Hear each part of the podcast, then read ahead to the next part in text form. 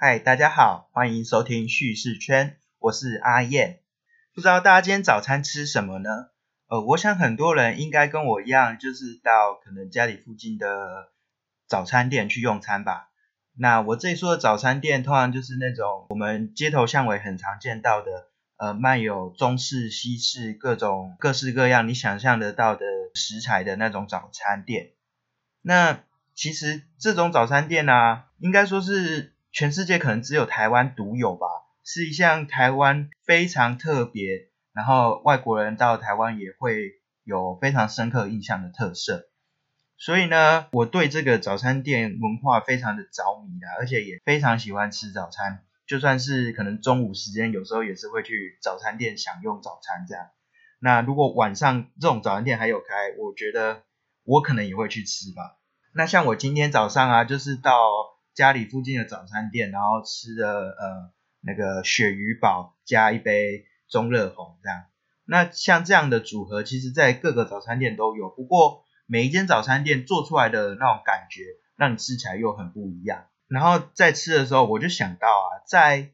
之前我曾经有一次是出国两个礼拜吧，我们是去马来西亚、澳门，然后都是到处吃、到处玩。那那边食物其实也是很好吃啊，但是还是会想念说，哎，台湾的食物这样。然后等到两个礼拜过后回来，然后隔一天的早上，我吃到那个早餐店的早餐的时候，我真的是不知道为什么就莫名的感动，就是觉得说，哇，这个就是熟悉的味道，可能就是不输卤肉饭这样。今天呢，就是想跟大家来聊聊关于台式早餐店这个非常特别，然后台湾仅有，每个人日常中。都会碰到的一个事情。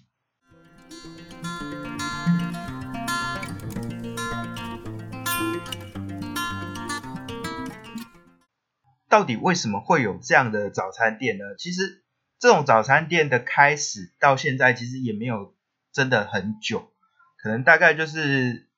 七八十年代的时候开始才会有这种呃台式早餐店的兴起。最早最早的台式早餐店是。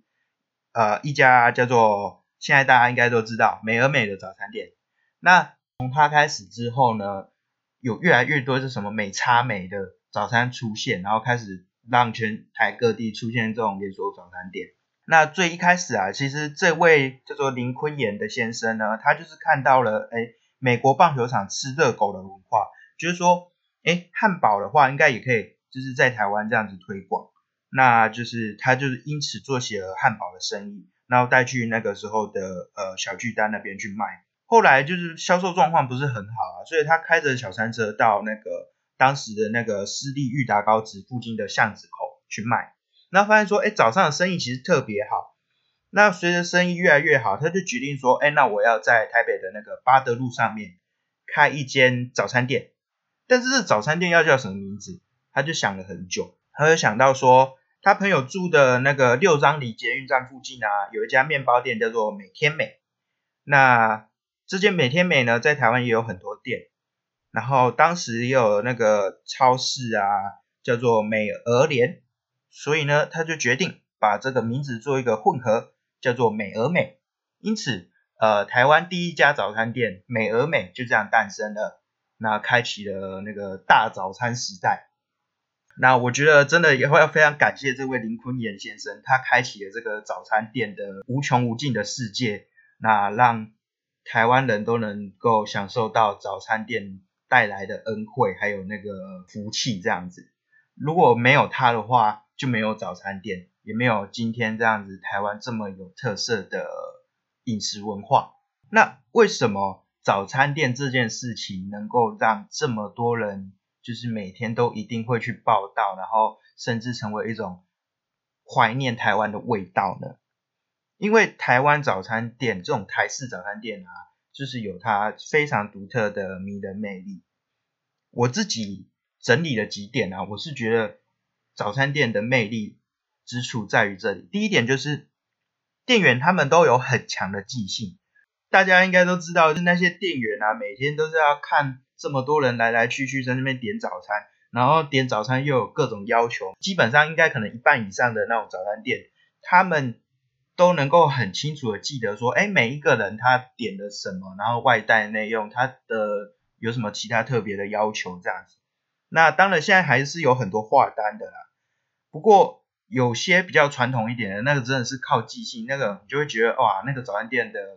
不管店员啊、老板、老板娘什么可以这么厉害，就是把这些东西都记住。更不用说啦，有些很常报道的一些常客。他就已经被记住说他的饮食习惯，然后就完全记起来，就是说，哎，你今天是不是要什么，然后或者什么，呃，照常吃这个这样，真的非常厉害啦。那这也是说让很多人会一直去早餐店报道的原因之一。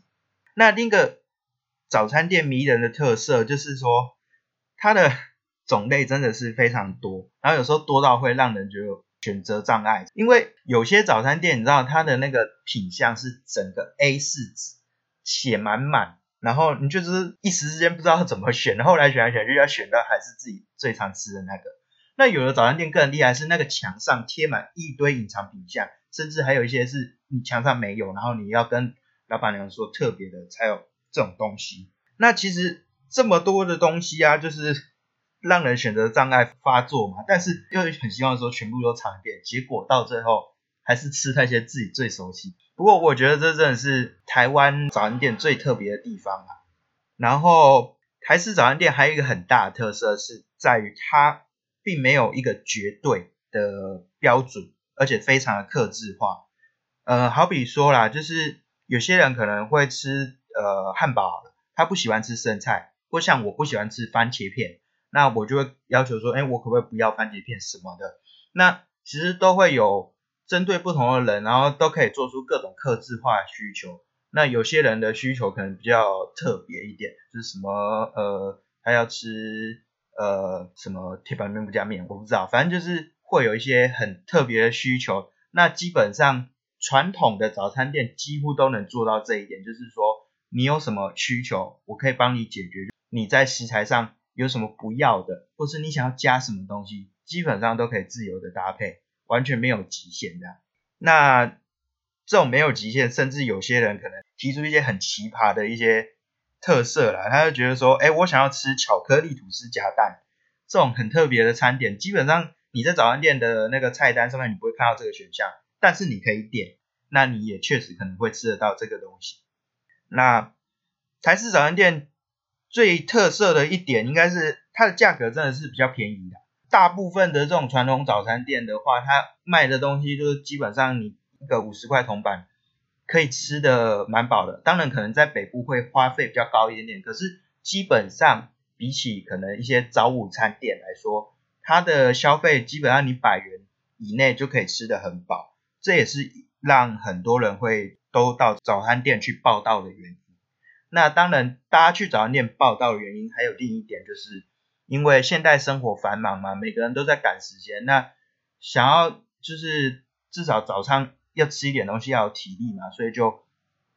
直接去早餐店，然后点了一些呃很快速的东西，然后你就可以快速填饱肚子，展开一个呃忙碌的一天。这样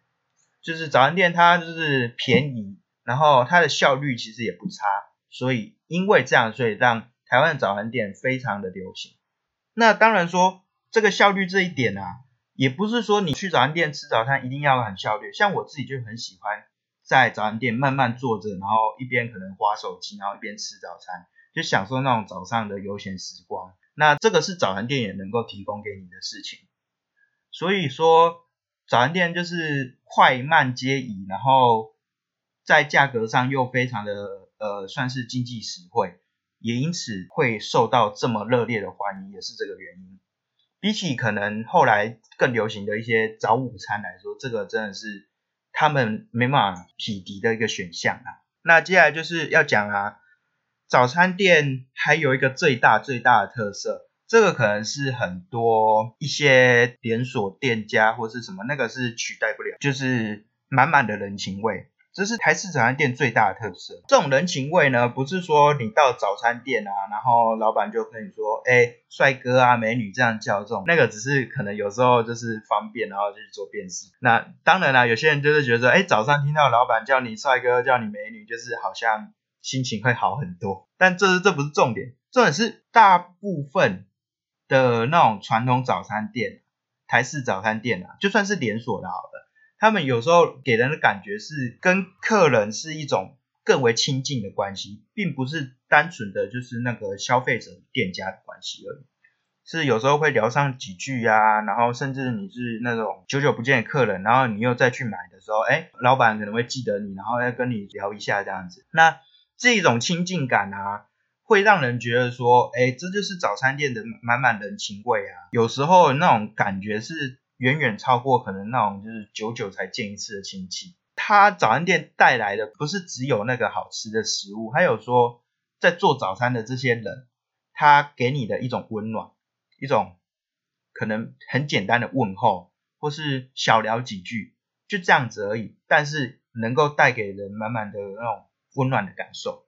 这是呃大部分的台式早餐店的一个很大的特色，也是让人可能会常常去报道的原因。那讲完说早餐店的特色，那接下来当然是要讲早餐店必备的食物。那早餐店啊，其实基本上大部分早餐店。会有一些固定的品相，那都算是所谓的标配了。像是铁板面，铁板面应该是绝大多数百分之可能九十趴以上台式早餐店一定要有东西，也是台式早餐店独有特色啦。你像有一些可能比较西式的早午餐，不一定会有铁板面。最基本的就是铁板面一定会有蘑菇和黑胡椒两种口味，那通常都会加上一颗蛋。那有些早餐店会有不同的变化啊，像是什么面体变成盐水意面，那或者是它整个口味变成什么意大利白酱面等等。那有人说啊，要评断一家早餐店好不好吃，就是吃它的铁板面。我也是觉得这是一个可以参考的依据啦。但是有些早餐店真的是它某些品相好吃，但是铁板面不一定好吃，这个真的很看的。但铁板面就真的是一个标准配备。那另外一个早餐店一定要有的食物就是蛋饼啊，或是葱油饼等等的这种饼类的东西。蛋饼就是台湾早餐店非常特色而且最指标性的食物。我自己是很喜欢吃蛋饼，所以我觉得不管是加入什么内馅，其实基本上都很搭。当然前提是它一个正常的内馅啦。所以你到早餐店，很多人就一定会点蛋饼。那有些早餐店会推出那种很很有特色蛋饼，然后成为这个早餐店的一个招牌，像是说什么比较丰盛的一些口味啊，什么海陆总会啊，或者是有些甚至推出甜蛋饼啊。除了蛋饼之外啊，葱油饼也是许多早餐店必备的选项。但是我觉得啦，比起蛋饼，葱油饼的口感，呃，当然各家是有差异，不过它的呃口味变化就会比较少一点。当然，葱油饼还有其他衍生的产品，像是什么葱饼啊、韭菜盒子等等，这些都是可能在某些早餐店会出现的特色产品。那另外一个早餐店基本上一定要有的就是三明治类，这种三明治类包含就是比较大块的吐司，或是已经事先做好，然后摆在那个架子上，让人家直接拿取的三明治。那对于赶时间的人来说，随手一拿。然后简单结账就能够带走，这个有非常高度的便利性。然后通常这个三明治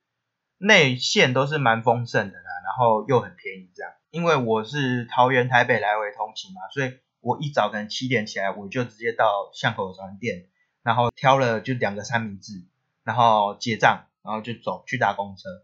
大概这样子所花的时间三分钟都不到。但是我是觉得非常的便利，而且两个不同口味的三明治能够有在口感上比较多的变化，然后又好吃，然后价格也不贵。那这种三明治也有，就是可能从单纯抹果酱的那种吐司啊，或是到所谓法式吐司、乳酪饼、总会等等的组合，让三明治不只有那种切成三角形的形状而已，那也有各种各式各样的变化。非常的迷人，然后当然还有一个基本上台湾传统早餐店一定要有的标准配备就是汉堡。汉堡可以说是作为台湾西式早餐店的表率。那有不少早餐店就是主打汉堡，什么拉雅汉堡啊、红爷汉堡，这个都是它招牌上就写着汉堡了。那不要看这个汉堡是一个非常西方的食物，台湾早餐店的汉堡啊，通常内馅都还蛮台式的，甚至有那种什么比较什么肉松玉米哦等等的，反正就是一些很台湾才看得到的东西，把它加到汉堡内，这种台式啊还有西式的融合，吃起来也是很好吃。那另外像是一些比较中式的料理。可能煎饺啊、萝卜糕啊，通常大部分早餐店都会有这类的甜点。不过我个人认为这个比较介于是主餐跟副餐之间。我通常不会只单点一个煎饺，我自己还会再多点一些其他东西。那另外啦，早餐店呃对某些人来说可能很吸引的原因，还有就是都会卖炸物嘛，那像薯条啊、炸鸡块等等，通常都是作为一个配角去当。你早餐的一个选项之一，不过普遍来说啊，CP 值不会很高，就是你可能点了，然后就可能就是点点几块而已。然后有些早餐店可能会用什么儿童餐啊，或者是欢乐餐的方式做出这种炸物组合，非常的邪恶，但是也很诱人。除了吃的啦，那喝的就是可能最基本的就是有一些茶饮，什么红茶、奶茶、绿茶。那如果你不想喝茶，也有豆浆、米浆、薏仁浆等等。或是柳橙汁，不过大部分早餐店柳橙汁就是比较没有这么自然一点的感觉。那我基本上我去一定都是喝红茶，不然就绿茶。那当然最多早餐店有就是奶茶嘛，很多人都会一定说要要喝大冰奶，就是去吃早餐一定要的。然后大冰奶就是喝了之后大家都会觉得哇，通体舒畅，是大冰奶是一个很好的通肠剂。那当然最主要原因是因为茶和奶啦，不过。我自己肠胃很不好，所以我自己就比较少喝奶茶，我反而会选择红茶，效果可能会没有大冰奶那么剧烈这样。那当然除了茶类，那早餐店也有提供咖啡，那这也是很多早餐店都会作为一个提神的一个很好的选项之一。那刚才跟大家简单的分享了一下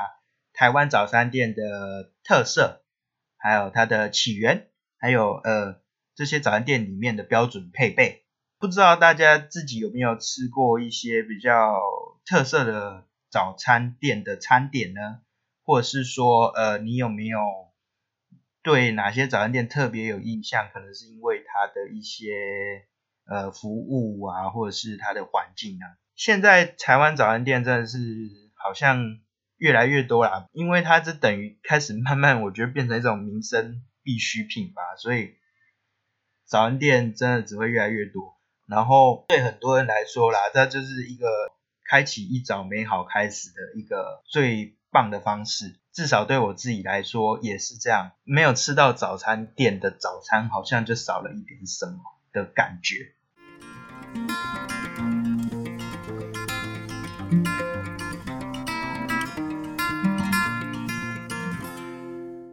说完今天的主题，你还喜欢吗？如果喜欢的话，欢迎你到 Apple Podcast，呃，给我一个五星的评价，然后给我一点简单的回复。那如果你没有就是 iOS 的装置，你也可以透过 Spotify 或是呃 Sound On 或是 KKBox 都可以听得到我的节目，只要搜寻“事事圈”就可以。那希望你也能够订阅这个节目哈。那如果你对我的节目啊有任何的想法，或是你也想要分享你的故事，你也可以直接透过 FB 或是 IG 搜寻叙事圈来联络我哦。如果你想要看到更多更多的呃一些资讯的话，你可以直接 Google 搜寻叙事圈到我的网站，可以看到更多各式各样的故事啊，各式各样的记录。那希望大家听完这个节目之后 有一个。冲动，突然好想吃早餐，只是能够享受一下早餐店带给你的饱足感还有温暖。